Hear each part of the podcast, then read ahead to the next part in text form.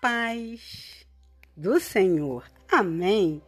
Aqui quem vos fala é a vossa irmã Maia e trago comigo a devocional de Paula de Assis, que nos diz assim, ó: Porque para com Deus não há acepção de pessoas. Romanos capítulo 2, versículo 11.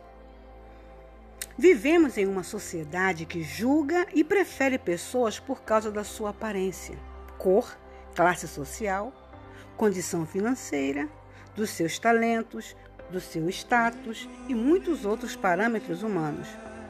Por causa disso, podemos cair no erro de achar que Deus também age assim. Mas a Bíblia é clara e diz que não. O que Deus fez pela humanidade e prometeu em Sua palavra é para todos de igual forma. Deus não ama uma pessoa mais do que a outra porque ela parece mais perfeita. Deus não escolhe curar apenas alguns que aparentemente merecem mais. Deus não faz a profissão ou a empresa de alguém prosperar mais do que a da outra pessoa porque ela é mais capacitada intelectualmente. Deus não quer salvar mais um do que o outro porque este alguém vem de uma família com tradição. Todos estes conceitos são completamente contrários ao que Deus é. Deus não tem filhos preferidos ou mais amados. Para Ele, todos nós temos o mesmo valor. Deus nos criou com amor e carinho. Ele sonhou conosco muito antes de existirmos e definiu um propósito para cada um de nós. Tudo que Deus criou foi para todos os seres humanos, sem exceção, sem acepção de pessoas.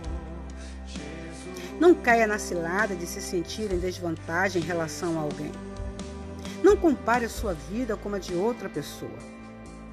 Existe um tempo e uma forma de Deus agir na vida de cada um. Então, cada pessoa encontra-se em um estágio diferente. Não dá para comparar. Tudo o que está planejado para você se cumprirá. Mas é preciso paciência e perseverança. Não rotule-se a si mesmo como rejeitado, rejeitado, pois algo grandioso demais foi feito por você e por mim naquela cruz. Você é extremamente amado e amada por Deus. Você é único, única e insubstituível. Amém.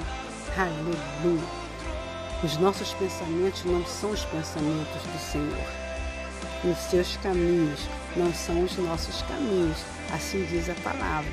Nós, geral, em geral, todos nós somos privilegiados pelo Senhor. Não tem nem melhor e nem pior. Somos todos melhores na presença do Senhor, amém? E nesse percurso de vida, nesse devocional que hoje nos foi proposto por Paulo de Assis, o Senhor nos diz: sejam fiéis até a morte e eu vos darei a coroa da vida. Fiquemos todos na paz do Senhor. Amém